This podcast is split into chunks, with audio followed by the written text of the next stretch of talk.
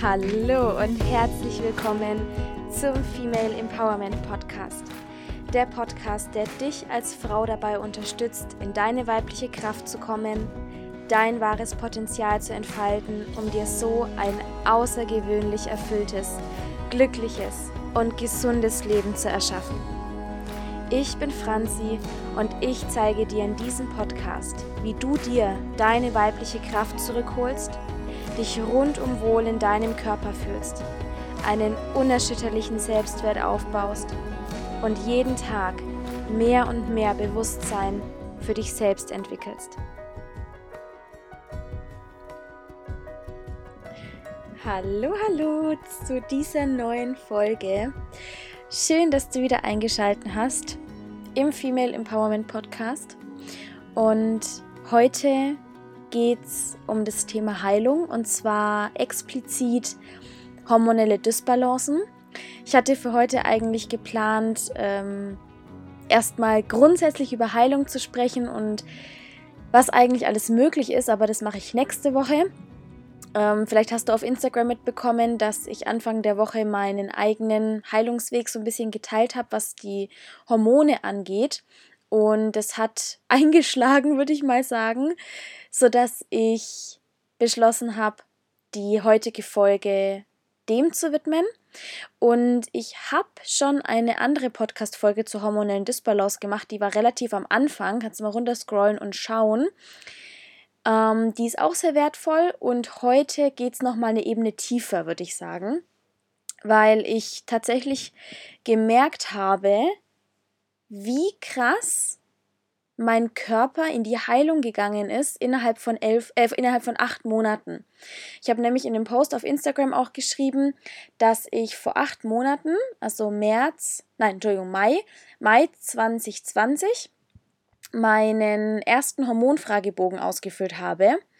Und kurzer Disclaimer, ich empfehle Fragebögen anstatt Bluttests.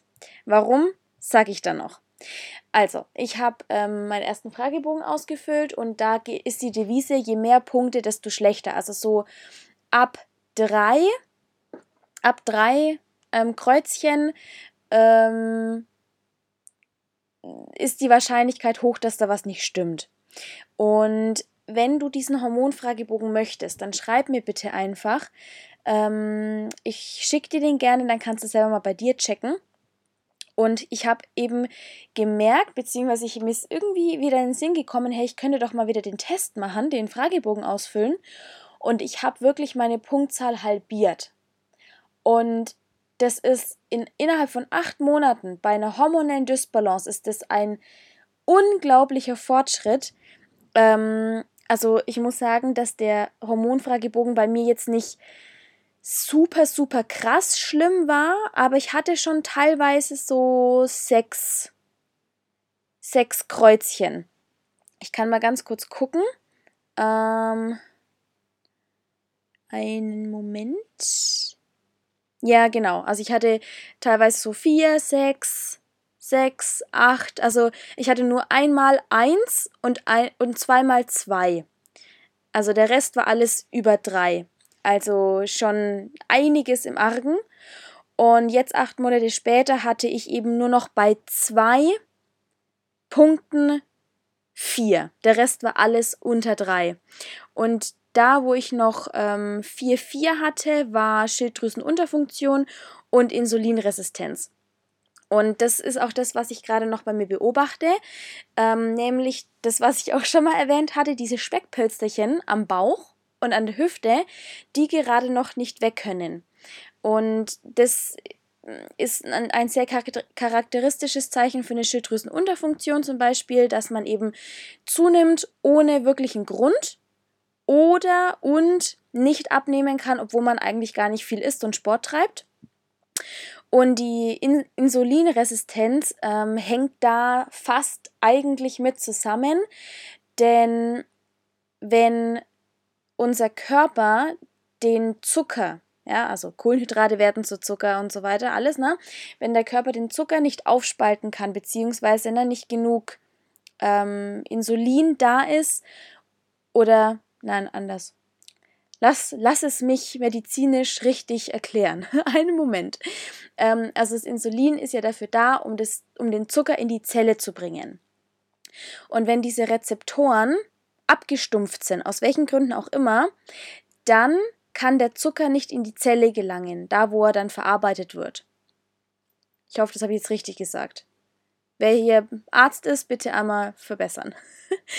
ähm, das heißt, der Zucker schwimmt im Blut, kann nicht verarbeitet werden und der Körper macht dann halt einmal was sehr Kluges und lagert das in Hüft- und Bauchspeck ab, weil da ist quasi so die, das Endmülllager sozusagen. Da ist es sicher, da macht es keinen Stress im Körper, schaut halt nur scheiße aus, aber es ist nicht gefährlich für den Körper.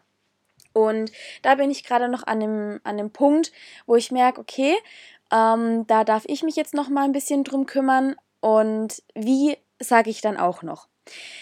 Nochmal einen halben Schritt zurück. Ähm, wenn du in den Show Notes schaust oder vielleicht auch bei Instagram in dem Post zu dieser Podcast-Folge guckst, dann findest du so ein paar Symptome, ähm, quasi wie du erkennen kannst, ob du eine hormonelle Dysbalance hast. Also wie gesagt, schreibt mir gerne, ich schicke euch super gerne einen Fragebogen, dann könnt ihr das selber mal für euch abchecken.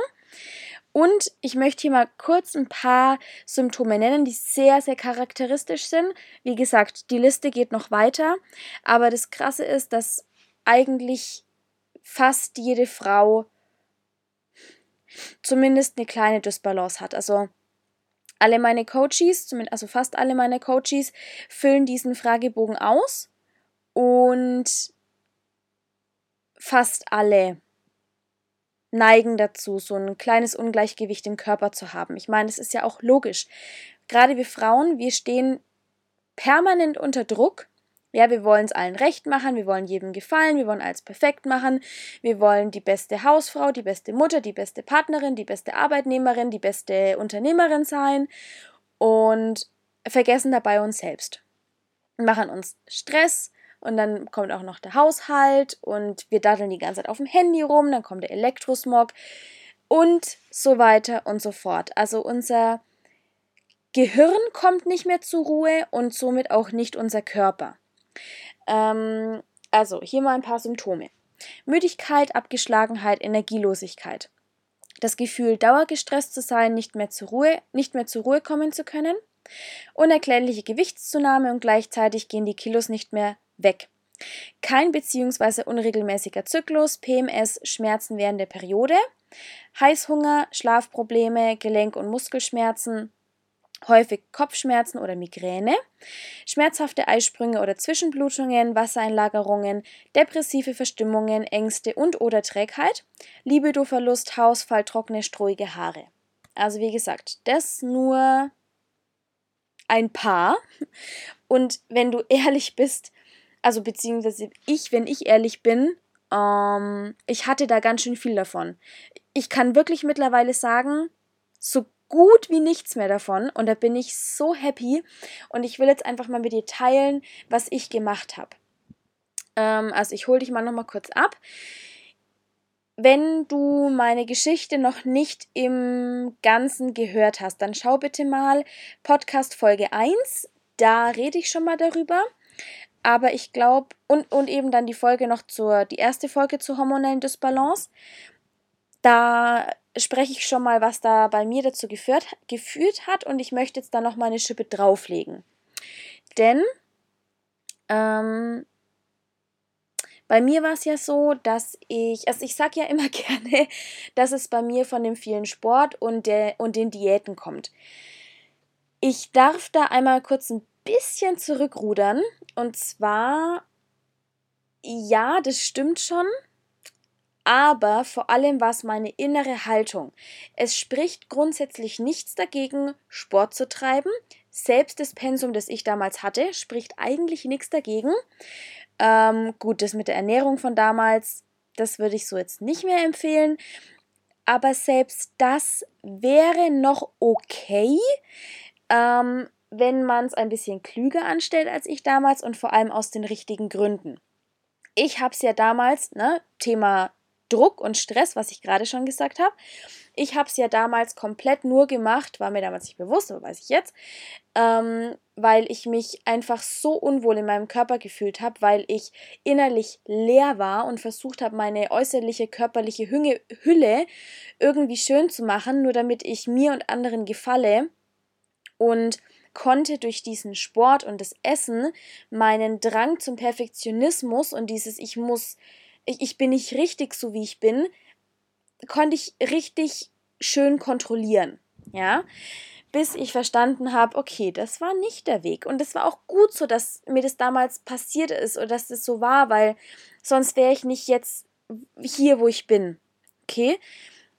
Also, ähm, der Faktor Nummer eins, der zur hormonellen Dysbalance führt, ist Stress. Und zwar nicht unbedingt der Stress, den wir so bewusst erleben, ja, so To-Dos oder viel Arbeit hm, und so, dieser typische Stress, sondern der innere Stress, den, den wir uns selber machen. Dazu zählt auch, wenn wir zu wenig oder zu viel essen. Das ist auch Stress für den Körper.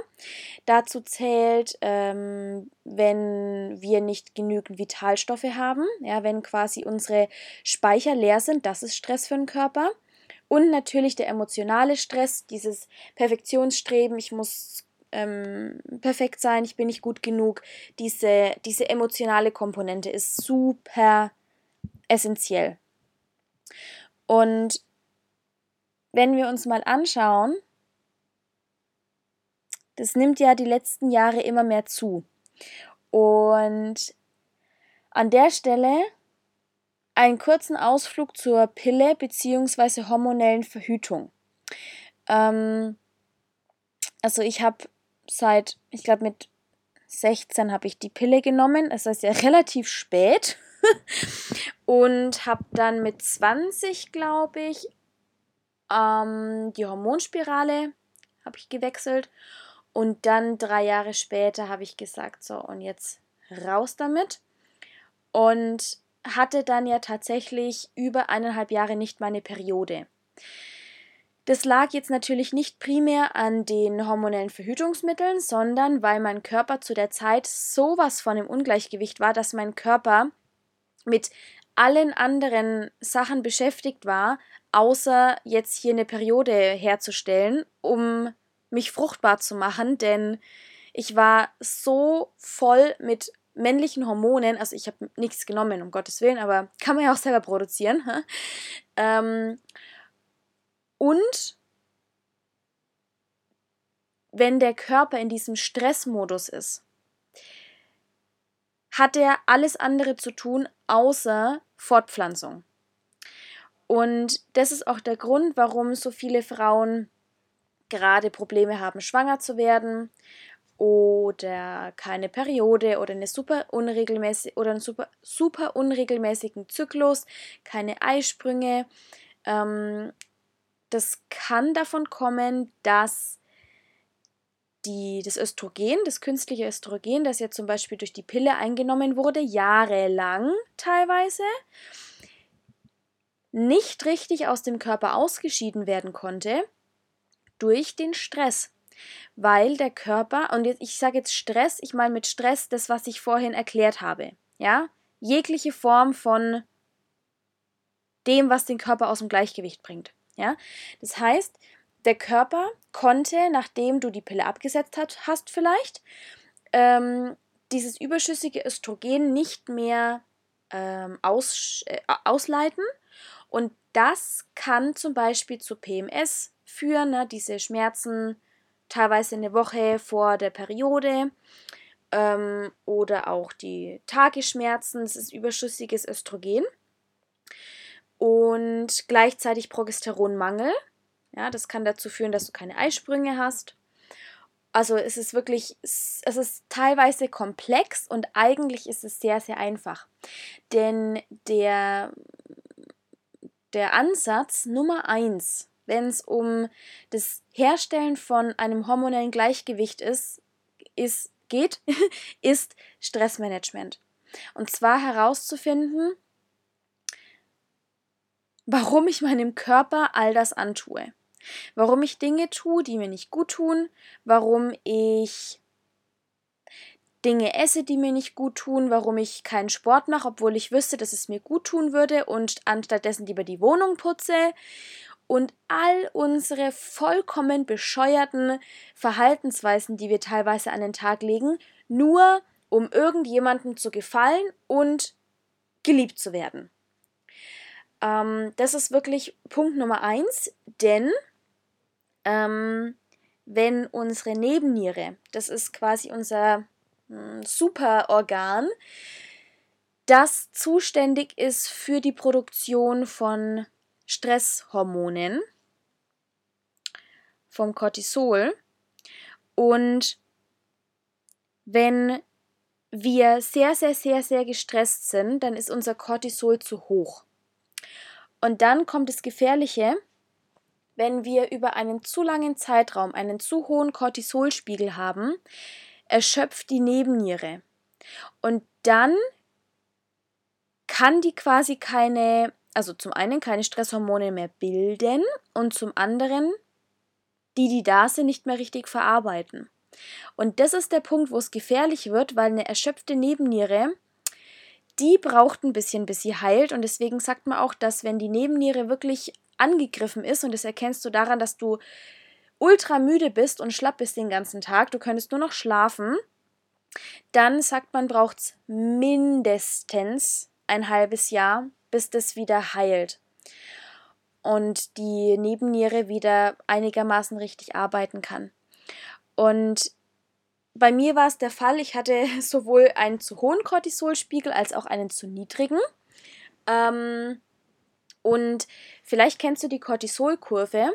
Das ist die Kurve, die dafür zuständig ist, dass wir am Morgen gut aus dem Bett kommen und dann abends müde sind. Und bei Menschen, deren Cortisol zu hoch, zu niedrig, alles ist, da ist oft auch die Cortisolkurve umgekehrt. Das heißt, ähm, normalerweise ist am Morgen, am Morgen Cortisol hoch, damit du wach bist. Ja, ich sage jetzt mal Stresshormone. Ja, sind ja auch nicht schlecht per se. Dann ist also die ist quasi äh, hoch am Morgen und im Tagesverlauf nimmt die kontinuierlich langsam ab, sodass du am Abend hin müde wirst und Melatonin, das Schlafhormon, ausschütten kannst. So, und jetzt kann es sein, dass es entweder genau umgekehrt ist, dass du in der Früh, dass die Kurve niedrig ist, dann, weil du dass du nicht aus dem Bett kommst, dann gut mit Kaffee und so kriegen wir uns schon nach oben. Dann ist es zum Mittag hin okay, dann essen wir, dann fällt es ab, mittagstief. Und zum Abend hin geht es dann nochmal hoch und dann können wir nicht einschlafen. Und das Krasse ist, all diese Symptome, ich habe jetzt ein bisschen was beschrieben, ja. Ähm, ich schaue nochmal ganz kurz in den Fragebogen, dann kann ich dir auch mal so ein bisschen charakteristische ähm, Sachen nennen. Also ich habe ja gerade schon gesagt, zu niedrig ist zu hohes Cortisol, Progesteronmangel, das war das, ähm, wenn quasi keine Eisprünge kommen oder auch Frauen nicht schwanger werden können. Zu hohes, zu niedriges Östrogen ist, wie gesagt, das mit den hormonellen Verhütungsmitteln vor allem. Dann zu viel Testosteron, das ist quasi unser das männliche Hormon. Das war komischerweise bei mir gar nicht so hoch. Hatte ich vielleicht zu dem Zeitpunkt dann auch schon nicht mehr. Aber das ist auf jeden Fall, wenn zu viel männliche Hormone im Blut sind. Und ähm, ja, Schilddrüsenunterfunktion, wie gesagt, ähm, dieses schnell Gewicht zunehmen und nicht mehr abnehmen können. Und es ist ja unfassbar, wie viele Frauen Schilddrüsenhormone nehmen. Das ist ja komplett normal mittlerweile. Und das Krasse ist halt, wenn du irgendwelche externen Hormone nimmst, egal ob Pille oder ähm, für die Schilddrüse, egal welche Hormone, kann dein Körper nicht, nicht, nicht in seine natürliche Balance kommen. Es geht nicht, weil die Hormone die Symptome unterdrücken, die vielleicht wichtig wären, einmal hochzukommen, um sie dann heilen zu können. Und nur weil man mit Schilddrüsenhormonen, da wird ja, bekommt man ja die, die Schilddrüsenhormone extern, die quasi fehlen oder die die Schilddrüse nicht produzieren kann bei einer Unterfunktion, werden zugeführt.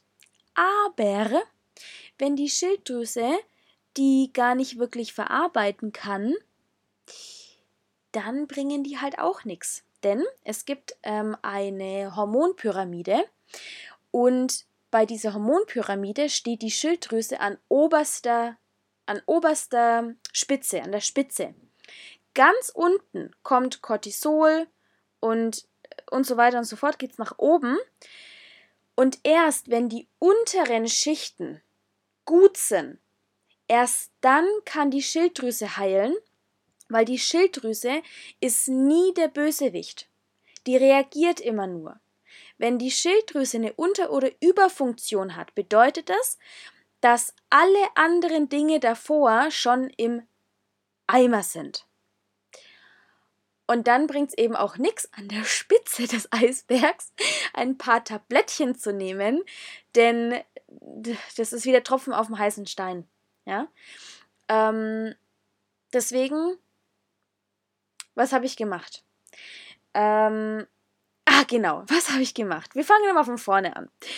Ich war natürlich, wie man das halt so macht, ähm, beim Frauenarzt, der gesagt hat, äh, äh, Entschuldigung, ich muss mich jetzt ein bisschen lustig machen, weil sonst ist einfach nur traurig.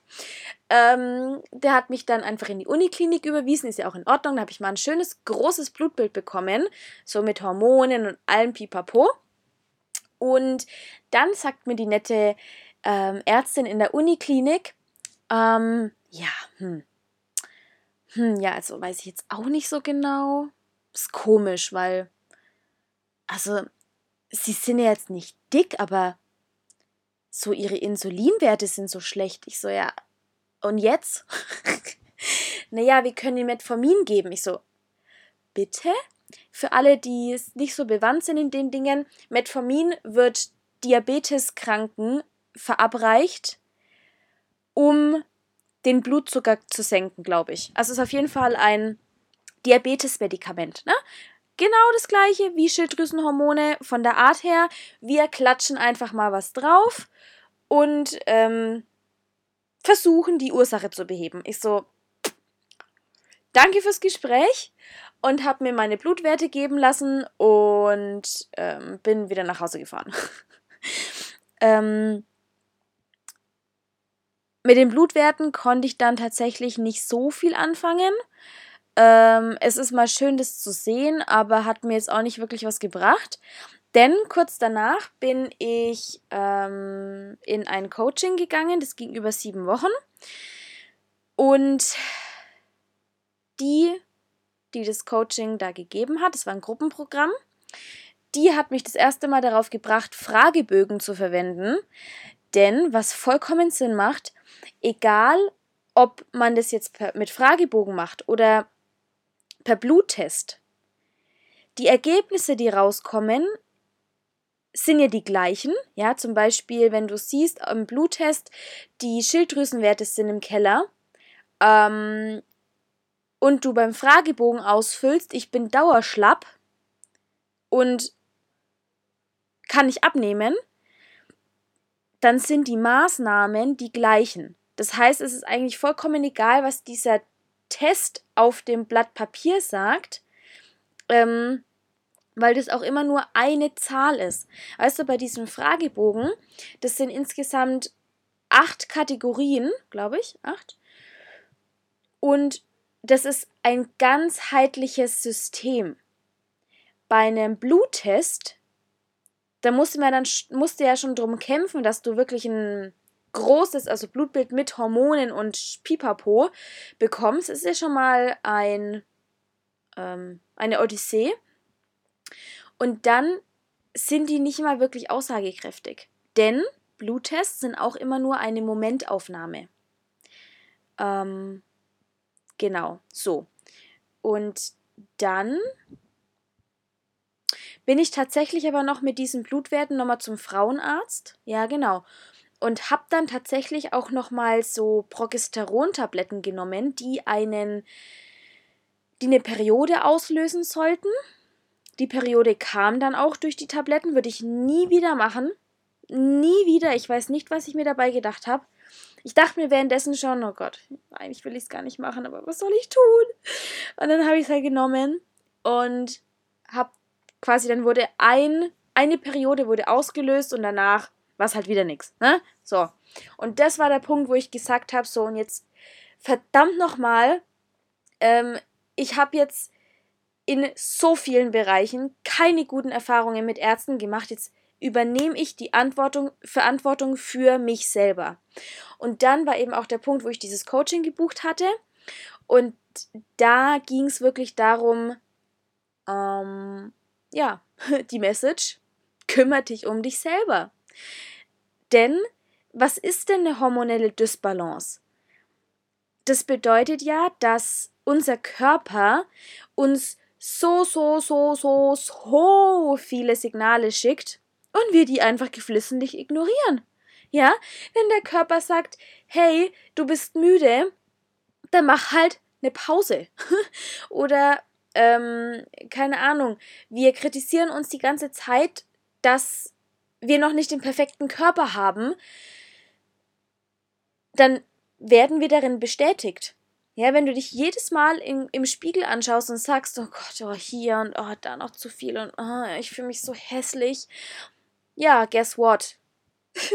du erschaffst deine Realität. Also bleibt dein Körper halt so. Ähm, und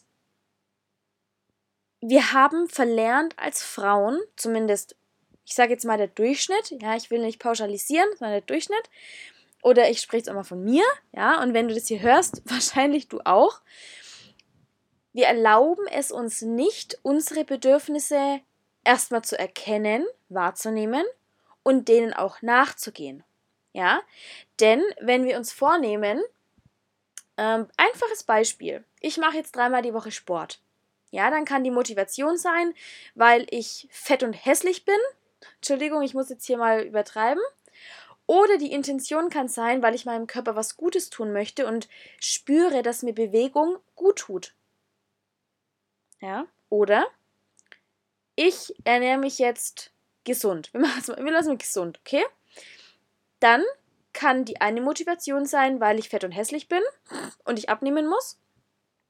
Oder weil ich meinem Körper was Gutes tun muss und ihn mit guten Lebensmitteln versorgen möchte. So.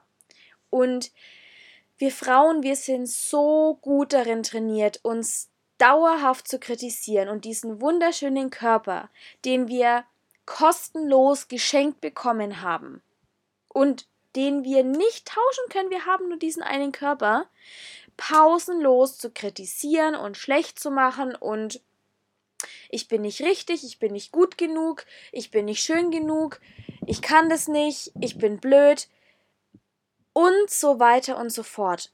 Und als ich verstanden habe, dass nicht zwangsläufig der Sport und die Ernährung, die ich damals gefahren bin, der Fehler war, sondern ich, meine meine Einstellung zu mir, wie ich mit mir selber gesprochen habe, wie ich mit mir selber umgegangen bin.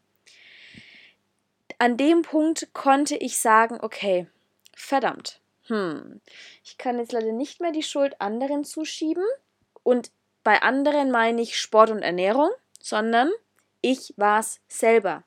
Und glaub mir, diese Dysbalance, die kam nicht von heute auf morgen. Ja, ich bin nicht aufgewacht und habe gemerkt, ups, 10 Kilo zugenommen. Scheiße. Sondern all diese kleinen, kleinen, kleinen Symptome, die haben ganz einfach angefangen und wurden mehr.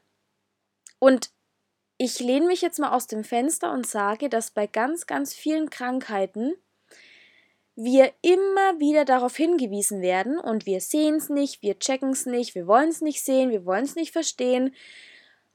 Unser Körper sagt uns immer wieder, schau hin, mir geht's nicht gut, schau hin, mir geht's nicht gut. Hallo! Und wir ignorieren es, weil wir denken, es geht noch, es geht noch, es geht noch und irgendwann kommt halt der Knaller, weil es irgendwann halt nicht mehr geht. Und das war bei mir Hm. Das weiß ich jetzt gar nicht mehr genau. Das weiß ich gar, das weiß ich gar nicht genau. Hm. War, wann bei mir der Knaller war. Ich glaube, an dem, an dem Punkt in meinem Leben, da habe ich auch nicht mehr so den Knaller gebraucht. Ich habe halt gemerkt, ich habe gemerkt, dass ich voll unzufrieden bin mit meiner Figur, mit meinem Essverhalten, ich hatte auch gar keinen Bock mehr auf Sport, ja, weil es ja böse. Ähm, und habe auch nicht mehr wirklich auf die Ernährung geachtet, weil ich hatte ja Angst, ins alte Muster zu fallen. Das heißt, ich habe schon auch ungesund gegessen, also jetzt nicht super krass, aber schon ein bisschen ungesünder. Und das hat mir halt mein Körper gezeigt, dass das nicht der richtige Weg war. Und ja, doch die Erkenntnis mit nach, nach der Uniklinik, wo ich mir dachte, so, das kann doch nicht sein. Das sind Ärzte und die, die können mir nicht helfen. Das war nochmal so eine Bestätigung für mich. Das wusste ich davor eigentlich schon. Aber das war nochmal eine Bestätigung mehr für mich, Eigenverantwortung für meine Gesundheit zu übernehmen. Und dann, genau, dann habe ich eben das Coaching gemacht. Und davor Oh, sorry, ich kriege gerade nicht mehr die ganze Reihenfolge hin. Ähm, entweder davor oder danach. Ich glaube, davor war es. Habe ich die, Darm, die zwei Darmkuren gemacht? Ja, genau. Davor habe ich noch die zwei Darmkuren gemacht innerhalb von einem halben Jahr. Dann hatte ich tatsächlich meine Periode wieder, ähm, die ich eineinhalb Jahre davor nicht hatte. Und die Periode ist dann auch geblieben.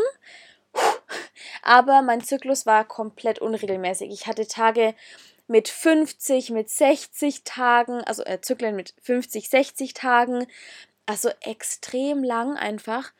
Und ich habe voll gemerkt, dass mein Körper so krass arbeitet, um wieder ins Gleichgewicht zu kommen. Und deswegen war es auch okay. Ja, ich wusste, mein Körper braucht Zeit. Und dann habe ich eben das Hormoncoaching gemacht und habe auch in den sieben Wochen voll meine Ernährung umgestellt. Sehr nebennierenfreundlich. also ähm, tatsächlich, also es gibt so eine bestimmte Ernährungsform für Hormon, also hormonfreundliche Ernährung mit ähm, viel Eiweiß, Ballaststoffen, ähm, tatsächlich auch Fleisch. Ähm, also sorry für alle Veganer. Das war auch der Punkt, wo ich dann aufgehört habe, ähm, vegan zu leben. Ich habe meine Zeit lang vegan mich ernährt. Und das war der Punkt, wo ich aufgehört habe, weil ähm, gutes Biofleisch hat sehr wichtige Bestandteile für den weiblichen Körper. Das Kollagen, das da enthalten ist, ähm, es ist so, so Rinderbrühe oder Hühnerbrühe ist das Heilmittel für Nebennierenschwächen zum Beispiel. Und als ich diese Ernährungsform, die echt, also da wäre ich niemals selber drauf gekommen, ähm, angewendet habe, es ging mir wirklich von Woche zu Woche besser. Und ich dachte mir so, wow, wow, mit Ernährung und achtsamer, langsamer Bewegung ähm, und wenn anstrengend, dann so kurze, knackige Hit-Einheiten, so High-Intensity-Einheiten.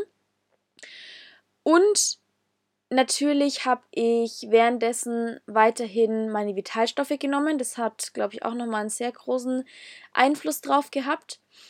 Und wirklich nach diesen sieben Wochen wusste ich, okay, wenn ich das ansatzweise so weiterziehe, weitermache, ne, mehr und mehr auf meine Bedürfnisse achte, zyklisch lebe, ja, also nicht toujours meine gesamte, meinen gesamten Zyklus durchpowern, sondern um die Periode und die Tage davor Pause und ruhig und um den Eisprung rum Gas geben, ähm, was wunderbar funktioniert, es ist so schön, dann weiß ich, ich kriege das in den Griff, ich habe das wirklich gespürt.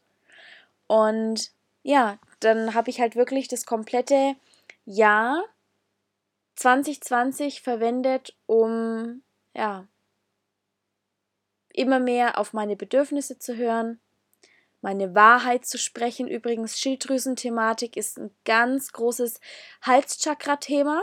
Also die eigene Wahrheit nicht sprechen, ähm, sich nicht trauen, was zu sagen, sich nicht trauen, seine Meinung zu sagen, ähm, auch Grenzen zu setzen. Super, super spannend, was da alles dahinter steckt. Und auch so dieses Ovarienthema, ähm, Gebärmutter, ähm, ja, wirklich so Unfruchtbarkeit und kind, unerfüllter Kinderwunsch ist ein riesen Wurzelchakra, Sakralchakra-Thema und so weiter. Also es ist, ich konnte da alle, all mein Wissen auch mit dem Yoga und so zusammenführen und habe dann im September war es, glaube ich, Oktober auch ein Weiblichkeitscoaching gebucht, um wirklich auch meine weibliche Seite noch mehr mir zu erlauben und ich glaube wirklich diese Kombination aus, ich achte meinen Körper, ich lebe meine Weiblichkeit, ich erlaube es mir Frau zu sein. Es ist sicher für mich eine Frau zu sein. Das war der absolute Gamechanger und ich weiß, dass mein Körper sich selber geheilt hat. Durch kein verkacktes Medikament von ich war nicht mal beim Heilpraktiker oder so. Das war wirklich, ich habe mir das alles selber angeeignet. Ja, ich hatte Coaches, ich hatte Programme, ich hatte Menschen, die mir Anstöße gegeben haben. Deswegen bin ich auch Coach. Ja, weil ich weiß, wie wertvoll das ist. Aber ich hatte keine externe Person, der ich meine Heilung abgegeben habe. Ja, was machen wir, wenn wir zum Arzt gehen? Wir wollen, dass der Arzt uns heilt. Was ist, wenn wir zum Heilpraktiker gehen? Wir wollen, dass der Heilpraktiker uns heilt. Was ist, wenn wir zum Osteopathen gehen? Wir wollen, dass der Osteopath uns heilt. Aber selbst die können immer nur Impulse und Anstöße geben. Und die Heilung erfolgt in dir. Du lässt die Heilung zu. Und wenn du nicht bereit bist zu heilen, dann kannst du sonst noch was nehmen oder dir Menschen suchen, die dich heilen. Es wird nicht passieren. Und ähm, ich, ich werde nächste Woche im Podcast darüber sprechen, was Heilung wirklich ist und warum wir Eigenverantwortung übernehmen müssen, und das sage ich ganz bewusst müssen, um zu heilen, um gesund zu sein, gesund zu werden. Und ja, möchte es hiermit mal mit den hormonellen Geschichten lassen.